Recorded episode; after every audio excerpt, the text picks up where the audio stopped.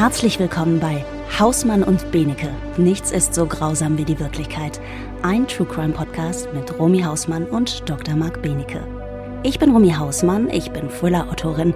Mein Beruf Verbrechen ausdenken. An meiner Seite Dr. Marc Benecke, Forensiker und Wissenschaftler. Verbrechen sind sein Alltag. In diesem Podcast betrachten wir Verbrechen aus zwei völlig unterschiedlichen Perspektiven. Verbrechen, die so absurd, so klischeehaft, zufallsbehaftet und grausam sind, dass man sie sich als Autorin nicht ausdenken könnte. Denn nichts ist so grausam wie die Wirklichkeit. Marc, heute geht es bei uns um Spekulation. Eine Frage zum Einstieg. Sagt dir AMSR was? Ist das, weiß nicht, ist das ein Biofeedback-Verfahren vielleicht oder sowas? You are close. Ja. Das bedeutet Autonomous Sensory Meridian Response, autonome sensorische Meridianreaktion. Diese Bezeichnung steht für ein wohliges Gefühl, angefangen bei tiefster Entspannung bis hin zum Orgasmus, das, und jetzt kommt's, bei einigen Menschen durch bestimmte Töne oder Klänge ausgelöst wird. Das kann ein Flüstern sein oder zum Beispiel die Stimme von Bob Ross, wenn er die Arbeitsschritte für ein Gemälde erklärt, Meeresrauschen oder ein Essgeräusch wie Kauen oder Schmatzen. Ja, oder, oder das mit einem heißen Messer, das Zerschneiden von äh, Gelee. Das ist im Internet auch ein großes Ding. Genau. Glitzergelee. Richtig, da sind wir jetzt beim Thema. Aber wir bleiben so ein bisschen beim, beim Kauen oder Schmatzen. Dann gibt es noch was. Hast du schon mal den Ausdruck Mukbang gehört? Wie? Mukbang. Ja, keine Ahnung. Also heute fordere ich dich, ich merke ja, das schon. Ja, mega. Aber pass auf, wir brauchen einfach diese kleinen äh, Steps, um dich hier einzugrufen auf diesen Fall. Mukbang, das ist ein Kunstwort aus Murkda, was auf Koreanisch Essen bedeutet, und Bang Song, was so viel heißt wie Sendung. In Südkorea ist das so, dass Essen traditionell als Gemeinschaft zelebriert wird, aber viele Koreanerinnen sind Singles oder arbeiten halt ein hellisches Pensum und vermissen eben genau das gemeinsame Mahlzeiten und das Gefühl von Verbundenheit. Daher haben sie angefangen, sich über das Internet zum Essen zu treffen. Die setzen sich dann mit ihren Tellern vor die Kameras ihrer Laptops und essen eben zusammen ihre Mahlzeiten. Das war der Ursprung, also alles noch ganz geziemt. Mittlerweile hat sich Mukbang zu einem YouTube-Phänomen entwickelt. Dabei geht es schon längst nicht mehr um Gemeinschaft, sondern um puren Voyeurismus.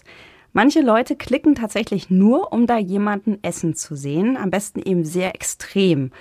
Und es gibt natürlich auch entsprechende YouTuberinnen, die diesen Trend erkannt haben und ihn jetzt bedienen. Kannst du das nachvollziehen, dass manche Menschen sich vor YouTube hängen und wirklich zugucken, wie andere Menschen sich da vollstopfen?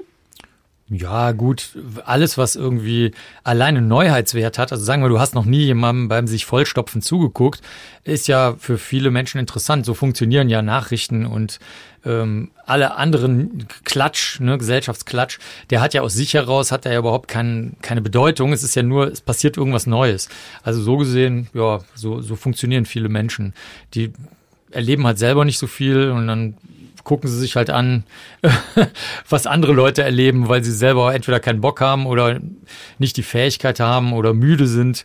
Also ich finde das eigentlich relativ normal. Also ich möchte dich jetzt ein bisschen fordern, mein Freund. Ja, also wir sind heute weder in Kansas noch in Missouri oder in Paris oder wo auch immer. Wir sind einfach nur auf YouTube. Das heißt, ich kann dir nicht sagen, wo wir sind. Ich kann dir nur sagen, das, was wir heute besprechen, findet statt zwischen April 2018 und Oktober 2019. Es geht um Kate. Kate dreht Videos für YouTube. Und zwar diese Mukbang-Videos. Da filmt sie sich, wie sie sehr, sehr große Mengen an Essen in sich hineinstopft. Und andere Menschen schauen dabei eben zu. Kate isst zum Beispiel eine ganze Goldbrasse, einen Wolfsbarsch, Garnelen, einen Riesentintenfisch, zwei Hummer, die Beine einer Königskrabbe, drei Lachse. Innerhalb einer Mahlzeit. Oftmals roh, samt Schalen, Gräten, Augen, Innereien. Bis zu halte ich fest, 10 Kilo Meeresgetier schafft sie auf einmal und das so schnell wie niemand anderer. Sie schlingt auch frittierte Mehlwürmer oder ja, so gegrillte Schweinehirne aus dem Sandwichmaker in sich rein. und hat mit dieser komischen Sache schon über 1,3 Millionen Abonnentinnen bekommen. Und die gucken ihr jetzt zu, sind ganz fasziniert, sind ja vom Ekel fasziniert, sind aber auch so ein bisschen von Sensationsgier getrieben, weil sie immer wissen wollen, was ist die denn als nächstes? Und die Antwort ist sehr einfach, nämlich alles. Also die ist auch handgroße Bienenwaben, die ist das Gel aus den Aloe Vera Blättern, der Blätter, die so groß sind wie ihr kompletter Unterarm. Ja, und alle klicken fleißig. Während sie das tut, trägt sie im Gegensatz zu vielen anderen Mukbang-YouTuberInnen, die sich von der Community ganz offensiv feiern lassen, eine Augenbinde. Sie will, kann oder darf ihre Identität nicht preisgeben. Sie spricht auch nicht in ihren Videos. Höchstens hörst du ab und zu mal zu Beginn so ein gehauchtes Hey Guys. Ja, in die Kamera oder sie winkt halt mal so ein bisschen. Und sie ist sehr, sehr schlank, sieht auch schon fast ausgehungert aus ja fast so, als würde sie außerhalb ihrer Videodrehs kein Essen zu sich nehmen. Darüber macht so die Community und diese ganzen WatcherInnen, die machen darüber zu Anfang noch Witze und schreiben eben so Sachen wie, ja, ist ja kein Wunder, dass sie das schafft, dieses ganze eklige Zeug in sich runterzuschlingen, weil wahrscheinlich hat sie schon seit Tagen nichts mehr zu essen bekommen. Ein paar werden ernsthafter und gehen so in Richtung, ja, vielleicht hat sie ja eine Essstörung, Bulimie oder irgendeine psychosomatische Erkrankung, wo das ja mit, mit solchen Fressattacken einfach so dazugehört, sind aber so ein bisschen am Zweifeln, weil ja, das ist ja auch eine sehr, sehr private Geschichte. Also würde man sich bei sowas dann auch noch vor die Kamera setzen und damit Klicks generieren. Also Kate ist auf jeden Fall von Anfang an ein Diskussionsthema und wird halt immer spannender, weil sie sich nie selber äußert. Bald bemerkt die Community Verletzungen an Kate. Blaue Flecken an den Armen und einen Riss an ihrer Lippe. Und es wird dann beginnen die ersten Spekulationen, ja, könnte sie misshandelt worden sein. Die Leute fragen, geht es dir gut? Brauchst du Hilfe? Also sie steigern sich da wirklich von Mal zu Mal, von Video zu Video mehr rein und fangen an, die Videos Frame für Frame zu analysieren. Sie glauben auch festzustellen, dass Kate während ihrer Videodrehs nicht alleine ist. Also da siehst du zum Beispiel auch so eine Schüssel, die sich auf einmal zu bewegen scheint auf dem Tisch. Die Leute vermuten, dass da ein Mann ist. Sie meinen ein Flüstern zu hören. Da soll eine Männerstimme sagen, faster, ja, oder come on. Also soll sie immer so ein bisschen antreiben. Und da gerät die ganze Kiste so ein bisschen außer Kontrolle. Die Leute fangen an zu vermuten, dass Kate das, was sie tut, nicht freiwillig tut. Die hören jetzt zum Beispiel auch einen Satz, wie jemand sagt, I will kill you, also ich werde dich töten. Sie sehen den Schatten einer Pistole. Sie sehen unter anderem auch, wie Kate live in einem Video beim Kauen ein Zahn ausfällt. Sie spuckt ihn dann in ihre Handfläche und ist einfach weiter. Die Leute beginnen Schritte zu hören in den Videos, meinen, Kate holt jetzt panisch Luft, sehen eben Schatten und bitten darum, dass Kate jetzt ein Video dreht, in dem sie der Community versichert, dass es ihr auch wirklich, wirklich gut geht und sie nicht in Gefahr ist. Kate dreht kein Video. Stattdessen macht sie ihr ganz normales Mukbang-Video und verfasst in der nächsten Folgenbeschreibung einen Text. Hallo zusammen. Ich muss wohl dringend meine Situation klarstellen. Es ist alles okay mit mir. Niemand zwingt mich zum Essen und gesundheitliche Probleme habe ich auch keine. Die Flecken an meinem Arm stammen von der Sonne und die Wunde an meiner Lippe ist nur ein kleiner Herpes. Ich liebe, was ich tue. Seid euch dessen versichert. Kannst du dir in etwa vorstellen, wohin der Hase hoppelt? Also da ist eine YouTuberin, die macht Videos und die Leute fangen an, sich zu überschlagen. Und ich fand es ganz interessant, von Video zu Video die Entwicklung zu sehen, wie die Kommentare sich steigern. Ja, müsste man mal mehrere Sachen angucken. Das erste wäre, ob die Videos überhaupt ähm, echt im Sinne von komplett durchgehend sind, weil wir hatten schon früher häufiger, aber das hat ziemlich lang gedauert, alle möglichen Videos, bei denen die nicht echt waren, also wo zum Beispiel die Erschießung von einer Frau im Rollstuhl gezeigt wurde, das ist ein sehr bekanntes Video gewesen. Und so allerlei andere Sachen, die, die waren so ein bisschen pixelig und klein. Da war das so, dass die, mh, mm, die waren zwar echt im Sinne von echt geschauspielert, aber das, was die Leute da geglaubt haben zu sehen, hat nicht stattgefunden. Und zum Beispiel der Qualm war in Wirklichkeit äh, drauf gearbeitet, sagen wir mal, mit sehr schlechten Videotechniken noch. Aber insgesamt wirkte das so überzeugend und erschreckend, dass jeder glauben konnte und wollte, dass das wirklich passiert ist. Das wurde dann auch regelmäßig mit Anzeige gegen Unbekannt zur Polizei gebracht. Umgekehrt waren die echten Videos, wie zum Beispiel die ganzen Köpfungen durch Al-Qaida und IS, die teilweise auch in sehr schlechter Qualität waren, die waren echt. Da wollte aber zunächst keiner glauben, dass sie echt sind. Also deswegen da äh, müsste man sich die Videos ganz, ganz, ganz genau angucken. Heutzutage zum Beispiel bei verdeckt, durch verdeckte Schnitte oder auch durch sehr gute, teilweise schon KI-gestützte Aufnahmen. Also das wäre das allererste, was ich machen würde, bevor ich mir überhaupt irgendwelche anderen Gedanken mache. Das ist nämlich nicht so einfach, wie sich das anhört. Ähm, da, man kann natürlich dann auch so in die Digitalforensik gehen und sich versuchen, die Dateien dann anzuschauen, aber im Grunde genommen bevor du das nicht geklärt hast, wäre es für mich noch nicht so spannend, ehrlich gesagt. Spannend ist tatsächlich auch eher die Reaktion der Community, weil die sich anfangen, einfach da total reinzusteigern. Ja?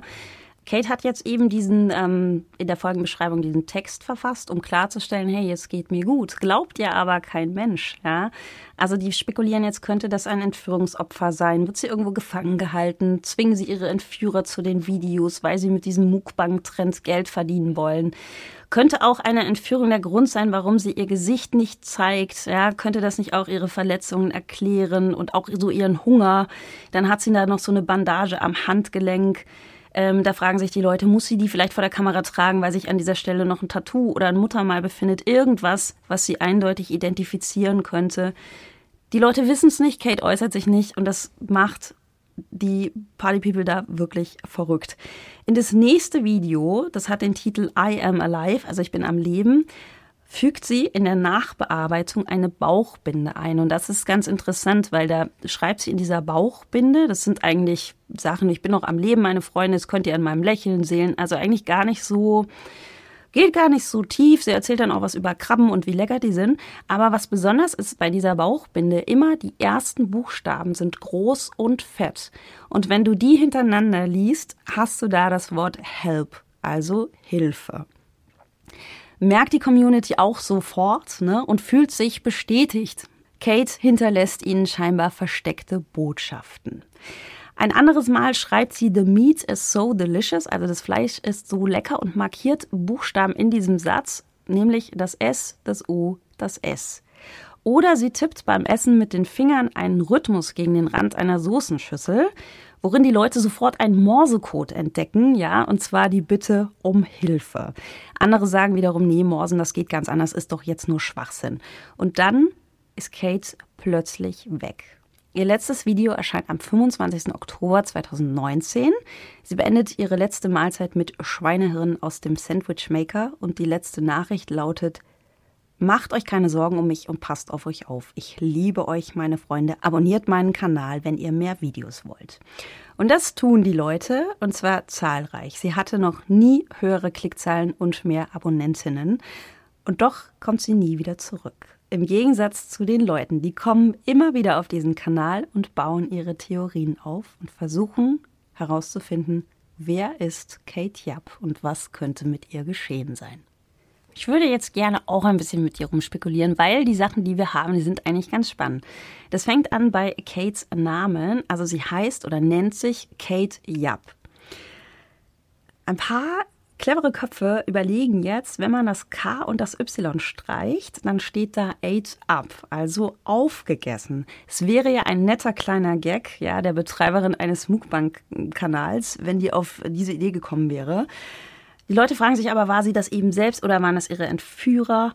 Ähm, das Lager der Besorgten sagt, es erkenne Ähnlichkeiten zwischen Kate und einem Mädchen namens Kali Gizeh.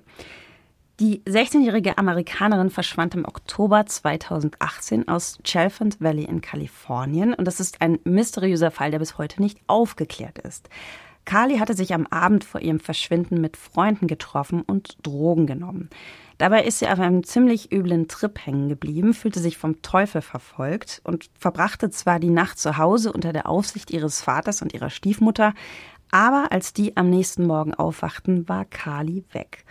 Zeugen sagten, sie hätten sie in den frühen Morgenstunden in Richtung des nahegelegenen Highway 6 laufen sehen, einer berüchtigten Route für Menschenhändler.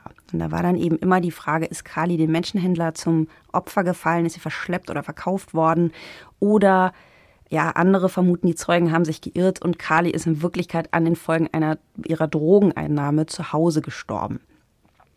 Jedenfalls fehlt von dieser 16-Jährigen seitdem jede Spur und die Leute fangen eben an, Ähnlichkeiten zu entdecken.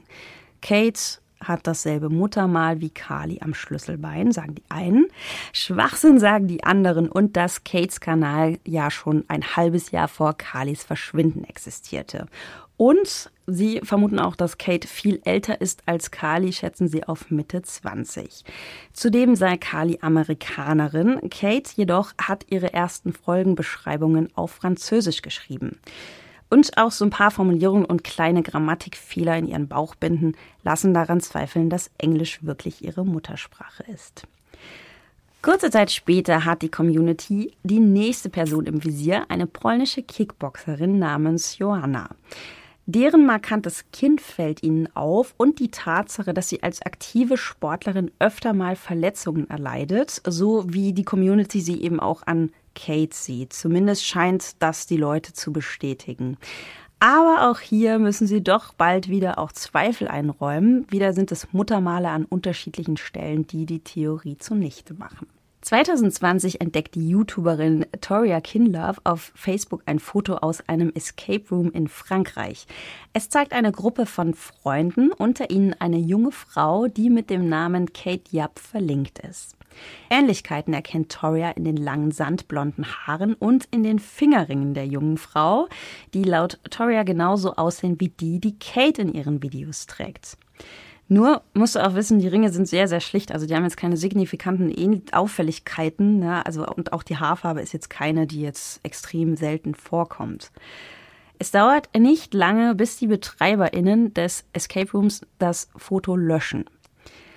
Und das stachelt die Leute jetzt wieder an. Die fragen sich, warum? Ja, warum wird jetzt dieses Foto gelöscht? Hat Kate sie vielleicht darum gebeten, weil sie ihre Identität weiterhin schützen will?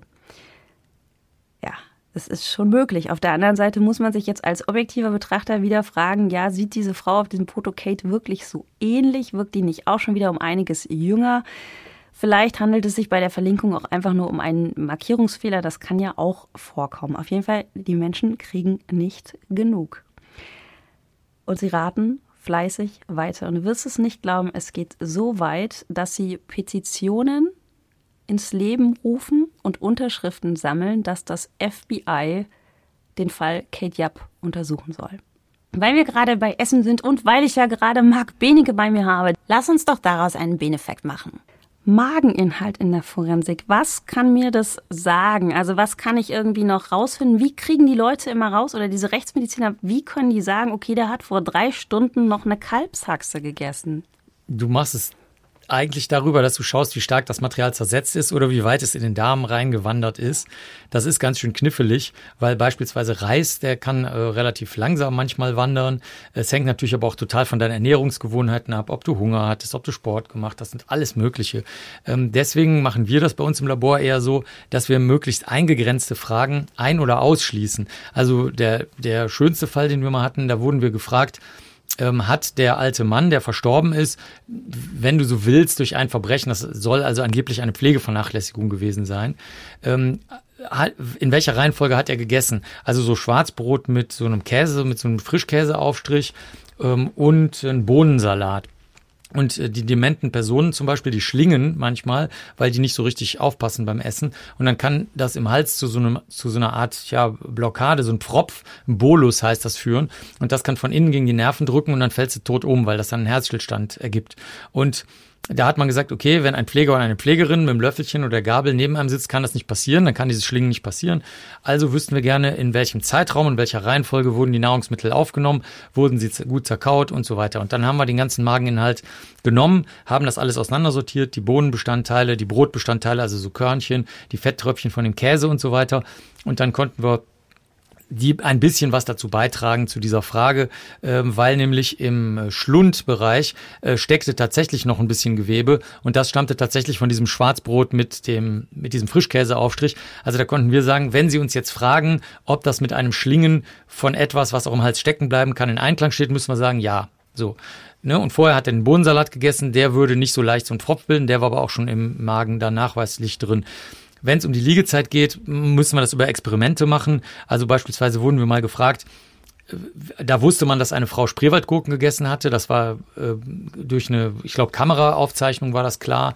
Und äh, dann wurde die Leiche gefunden. Und die Frage war, wie viel Zeit ist zwischen dem Essen der Spreewaldgurken und dem Leichenfund mindestens oder höchstens vergangen. Und dann durften die Studierenden, die im Kurs waren, halt die ganze Zeit Spreewaldgurken essen und mussten die nach verschiedenen Zeiten dann erbrechen. Und dann haben wir halt gesagt, okay, wir haben einen Höchst- und einen Mindestzeitraum, den ein menschlicher Körper bei einer größeren Menge von Studierenden, das waren glaube ich 20 Studierende, braucht. Das ist natürlich auch bei jedem verschieden, aber auf jeden Fall zersetzen die sich mega schnell. Das war also relativ unerwartet. Klar, die bestehen nur aus Wasser. Man muss es aber mal live gesehen haben, wie schnell das wirklich geht. Und dann konnte man sagen, okay, in dem Magen dieser Frau waren jetzt noch Bröckchen zu sehen. Das heißt, es kann nicht viel Zeit äh, vergangen sein zwischen der letzten Spreewaldgurkenmahlzeit und dem Todeseintritt, wo dann das Verdauen nicht mehr stattfindet. Aber das ist wirklich eine sehr, sehr knifflige Sache. Also das, was man im Kino sieht oder im Krimi, das äh, funktioniert in Wirklichkeit nur sehr, sehr eingeschränkt, weil halt meistens gar keine Experimente gemacht werden. Also wir machen die, aber die meisten Kollegen und Kolleginnen aus Zeitgründen natürlich nicht. Aber wenn ich da jetzt irgendwie so einen vollen Magen habe, ne, und das ist jetzt irgend so eine braune Suppe, woher weiß ich denn jetzt, ob das jetzt ein Kalbschnitzel war oder ein Zanderfilet? Ah, das ist relativ einfach. Da musst du nur wirklich kleine Mengen davon nehmen. Du schwemmst sie dann so ein bisschen auf und dann sortierst du das, wie ich das vorhin sagte, ne? Bohnen, Fetttröpfchen, ähm, Körner aus dem Körnerbrot und so. Und das kannst du jetzt auch mit den Fleischfasern machen. Also nur weil du die jetzt ein bisschen mit den Zähnen zermalmt hast, ähm, sind die natürlich im Magen eigentlich immer noch genauso vorhanden. Ne? Also das ist ja jetzt nicht als also als ob du mit dem Pürierstab reingegangen wärst und das schon durch den Darm gegangen wäre. Das heißt, du siehst es eigentlich. Wenn du es nicht sehen kannst, kannst du auch die einzelnen Fasern nehmen und noch einen genetischen Fingerabdruck davon machen. Also wenn du jetzt zum Beispiel Zander von, was war das, Rindsfleisch oder so unterscheiden willst, das brauchst du aber meistens gar nicht. Oft geht das auch schon mikroskopisch. Aber kann ich dann zum Beispiel, wenn ich jetzt ähm, Rind habe und Schwein, es tut mir so leid, du bist Veganer, ne? Und wir, aber ich muss das jetzt wissen. Kann ich denn auch unterscheiden zwischen er hat Fleisch gegessen und er hat Schweinefleisch oder Rindfleisch gegessen? Kriege ich ja. das auch raus? Ja, klar. Also du kannst wirklich die Stückchen von dem Fleisch, wie gesagt, schwemmst du ein bisschen auf, sortierst die unterm Vergrößerungsgerät raus und dann machst du einfach einen genetischen Fingerabdruck davon. Die Erbsubstanz ist ja immer noch da drin in dem, in dem Gewebe und dann kommt da raus, ob das jetzt Zander, Rind, Schwein oder sonst was ist. Also kein Problem. Äh, man muss es aber nicht so machen. Ich kenne auch viele Kollegen und Kolleginnen, die das noch gerne mikroskopisch lösen. Also ich arbeite mich als, äh, ja, wie soll ich sagen, jemand, der möglichst viele Methoden anwenden will, immer erstmal von der mikroskopischen Methode ran. Also ich würde dann fragen, jemanden, der sich damit auskennt, zum Beispiel aus der Lebensmittelindustrie, sag mal, wie würdest du das rein durchs Mikroskop bewerten? Und dann würde ich danach erst diese zerlegenden chemischen Tests machen, wo dann hinterher nichts mehr übrig ist. Jetzt bei unserem Fall, also ich fand den mega, mega spannend, weil du einfach nicht weißt, was das für eine Person ist. Ja? Also es könnte ein Entführungsopfer in höchster Gefahr sein, vielleicht ist sie sogar längst tot. Vielleicht ist es auch einfach nur eine Frau, die gemerkt hat, wie viel mehr Klicks und Abonnenten es gibt, wenn man so ein Mysterium um sich herum kreiert.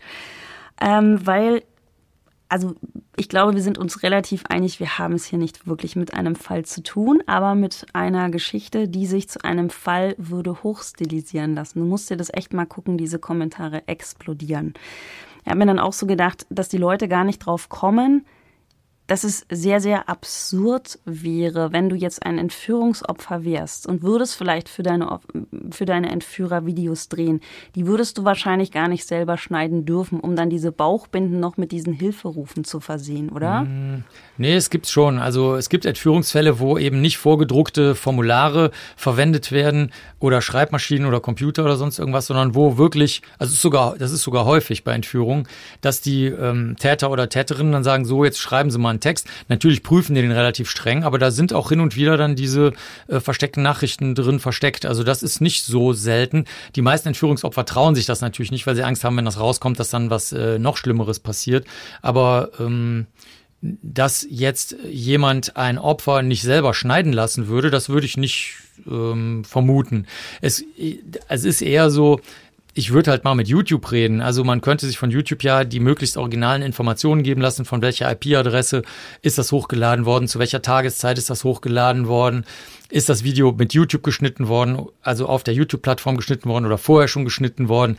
Also da gibt's eigentlich endlos viele Möglichkeiten, da mal mit echtem Datenmaterial zu arbeiten und diese ganzen anderen Dinge, die könnte man sich später mal angucken. Also wenn überhaupt, dann würde ich mit YouTube reden und äh, meistens kommt alleine schon durch die zeitlichen Rhythmen was raus. Also wie oft wurde wann, in welcher Länge, welche Datenqualität von welchem Originalgerät heraus hochgeladen. Da kannst du schon unheimlich viel alleine aus diesen sehr leicht zu ermittelnden Informationen ableiten. Also so, so würde ich da mal anfangen. Ja, die Leute überschlagen sich ja auch, weil Kate ja eben verschwunden ist. Es gibt auch in einigen Foren die Theorie, dass sie tatsächlich, ich glaube im Mai 2000 20 soll sie gestorben sein. Man hat keine Belege.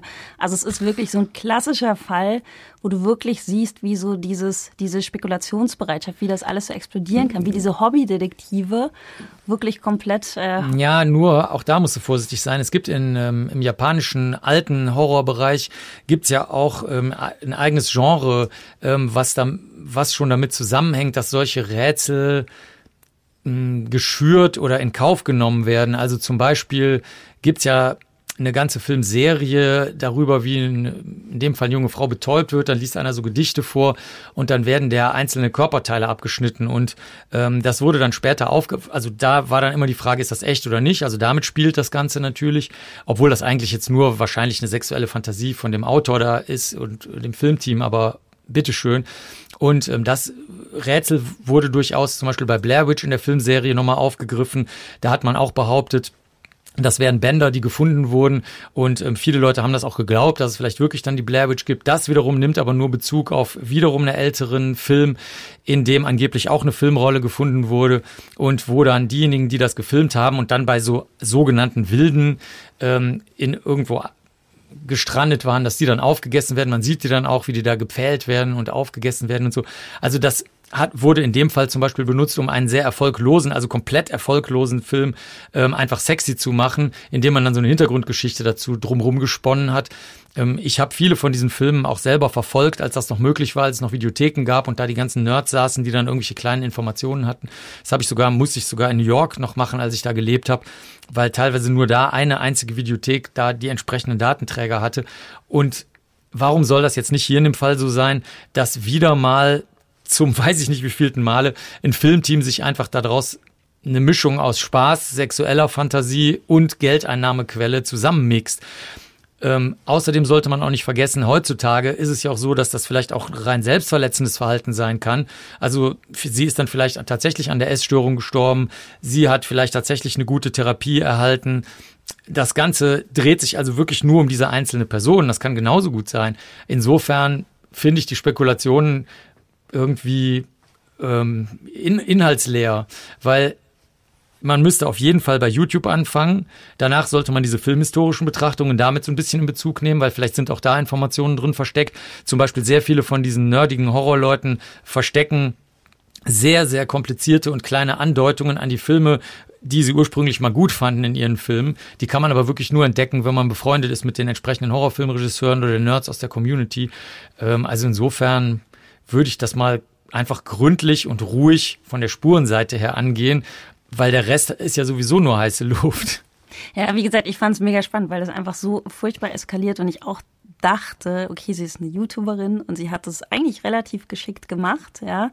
Und vielleicht ist sie dann plötzlich verschwunden, weil ihr die ganze Sache dann auch ein bisschen zu heiß geworden ist. Ne? Wenn ihr die mhm. Leute jetzt eben wirklich YouTube oder das FBI oder wen auch immer so ein bisschen auf die Kurve hetzen. Wobei, wie ist denn das? Ist ja nicht strafbar. Wenn diese, wenn diese Videos, die sind ja auch noch da. Also die sind ja nicht gelöscht worden, die sind da. Das heißt, ich kann ja trotzdem theoretisch, wenn jetzt die Polizei irgendwie einen Verdachtsmoment hätte, der Frau könnte es nicht gut gehen, ich könnte doch trotzdem noch rausfinden, wenn diese Videos noch da sind, wo die gemacht worden sind. Ja, oder? Wie, wie gesagt, das ist ein Kinderspiel. Also du könntest mit YouTube reden. Ich denke, wenn YouTube Interesse daran hat, das zu machen und dann mal zwei Leute da dir für vier Stunden ausleiht, kannst du, wie gesagt, über das Ursprungsgerät falls das mit in der EXIF-Datei drin steckt. Das ist so eine Datei, da stecken sehr viele Informationen drin. Aber selbst wenn das äh, verändert wurde, gelöscht wurde oder so, kannst du immer noch das räumlich-zeitliche Muster des Hochladens und so weiter äh, betrachten. Du kannst auch den Ort problemlos rauskriegen. Also wenn das wirklich ein Verbrechensfall wäre, der mal jemals polizeilich verfolgt worden wäre oder gegen die YouTube-Richtlinien verstoßen hätte, dann, wären, dann wäre der Fall schon längst bearbeitet.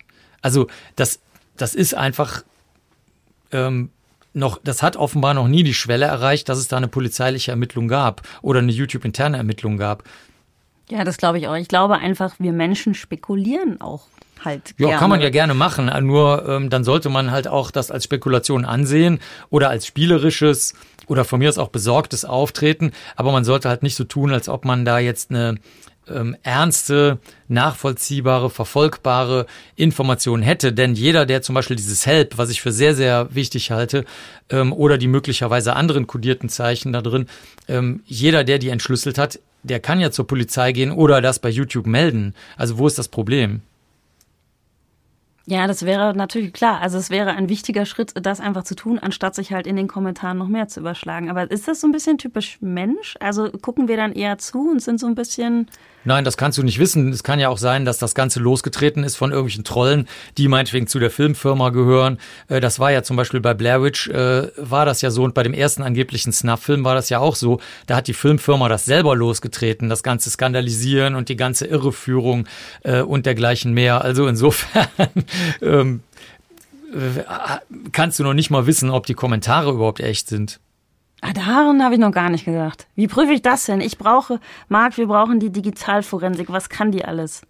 Ja, du könntest äh, die schon äh, erwähnten in der eigentlichen Datei, die bei YouTube gelandet ist, gespeicherten Informationen sehr leicht auslesen. Du kannst das schon genannte räumlich-zeitliche Muster auslesen. Also kurz gesagt, äh, du bräuchtest einfach nur mit YouTube kurz in Verbindung treten, und davon ausgehend mal sehen, wie viel Information noch in dem Video gespeichert ist. Auch die Auflösung, das Gerät, auf dem das aufgenommen wurde, das kann alles noch vorhanden sein in den Originaldaten. Ähm, und äh, von da aus könnte man dann ganz gemütlich sich auf den normalen klassisch-kriminalistischen Weg machen, der eben die räumlich-zeitliche Entschlüsselung des Ganzen ähm, immer zwangsläufig mit sich bringt. Ja. Ich finde auch, dass mit den äh, mit der Lippenverletzung oder den blauen Flecken, den möglichen. Ich finde das sehr, eine sehr interessante Information. Ähm, also auch da könnte man dann versuchen weiterzugehen und mal zu schauen, welche Farbe hat das wirklich, vielleicht äh, bevor die äh, YouTube-Komprimierung das noch viel stärker komprimiert hat, ähm, kann man überhaupt einen vernünftigen Farbabgleich machen. Aber ich bleib bei dem allerersten, was ich gesagt habe. Also wenn die wirklich so große Mengen isst und so, äh, so dünn ist, dann muss sie sich ja eigentlich zwischendurch erbrechen, weil bei sehr dünnen Personen, du bist ja zum Beispiel auch sehr dünn, da ist es ja so, dass der Magen äh, keine 10 Kilogramm Meerestiere aufnehmen kann. Das ist einfach nicht möglich. Also entweder musst du dich vorher unter Medikamente gesetzt haben oder du musst eben sehr clevere Schnitte gesetzt haben, die hinterher vielleicht durch die Videokompression nicht mehr so erkennbar sind. Aber ähm, eventuell ist das halt von vornherein einfach nur ein riesiges Lügenmärchen, das Ganze. Ja, ich hatte auch so den Gedanken gerade mit Bulimie und dann auch, wo ja der Zahn ausgefallen ist. Ich fand es, wie gesagt, nur sehr, sehr spannend, weil diese, die Leute besorgt sind und die Leute halt auch diese ganzen anderen Fällen, weißt du, was ich dir erzählt habe, Kali Gise, die 16-Jährige oder diese Kampfsportlerin, wo sie dann eben auch sagen, hey, die Verletzung, das könnte auch bei einer Kampfsportlerin vorkommen, was die alles ausgraben. Ja klar, das ist natürlich immer spannend. Da gibt's auch sehr tragische Beispiele für, äh, wo auch räumlich-zeitlich korrekte Angaben über entführte Kinder, die gesehen wurden, äh, gemacht werden. Also das ist räumlich und zeitlich absolut möglich, was die sich, also Menschen, die sich noch nie gesehen haben, die sich auch weder vorher noch nachher jemals gesehen haben, die machen Angaben, die zusammenpassen. Äh, da gibt's ein sehr schönes Beispiel dafür von einem ähm, äh, von einem Kind, was in Wirklichkeit die gesamte Zeit eingesperrt war. Das war nicht eine Sekunde draußen und trotzdem stimmen die Zeugenaussagen überein, räumlich und zeitlich, was halt ein reiner äh, Zufall ist. Da musst du unbedingt über die Spuren arbeiten. Denken hilft nie. Denken ist das Einzige, was du niemals in Kriminalfällen tun darfst. Okay, du killst mich gerade. Und damit kommen wir auch zu unserem Fiction-Check, weil ich finde den Stoff eigentlich gar nicht so uninteressant. Also würde ich den in einem Buch schreiben, dann würde ich es aber auch tatsächlich so machen, wie ja meine Theorie ist. Kate Yap ist überhaupt nicht in Gefahr und das ist eigentlich auch kein Fall. Da wird ein Verbrechen im Grunde kreiert und hochstilisiert, um Aufmerksamkeit zu generieren. Genauso würde ich das machen.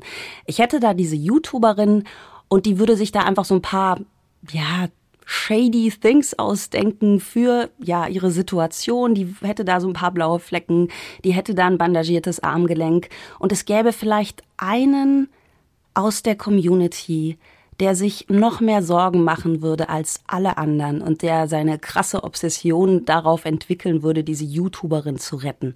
Das stelle ich mir eigentlich ganz cool vor als Buchstoff. Mich würde jetzt noch interessieren, was unsere HörerInnen dazu meinen. Glaubt ihr, das ist ein echter Fall? Da ist wirklich eine YouTuberin in Gefahr? Oder ist das einfach nur ein sehr cleveres Mädel, das es irgendwie geschafft hat, über diese Geschichte wahnsinnig viele Klicks und Abonnentinnen abzugreifen? Schreibt uns eure Meinung, schreibt die Mark oder schreibt die mir und wir diskutieren das nochmal für euch durch.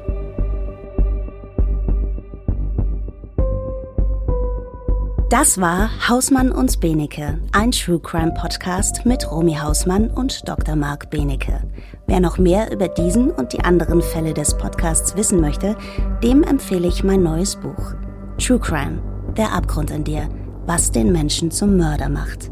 An dieser Stelle bedanken wir uns für euer Zuhören. Ihr könnt diesen Podcast auch abonnieren. Hausmann und Benecke ist überall zu finden, wo es Podcasts gibt. Wir hören uns zur nächsten Folge.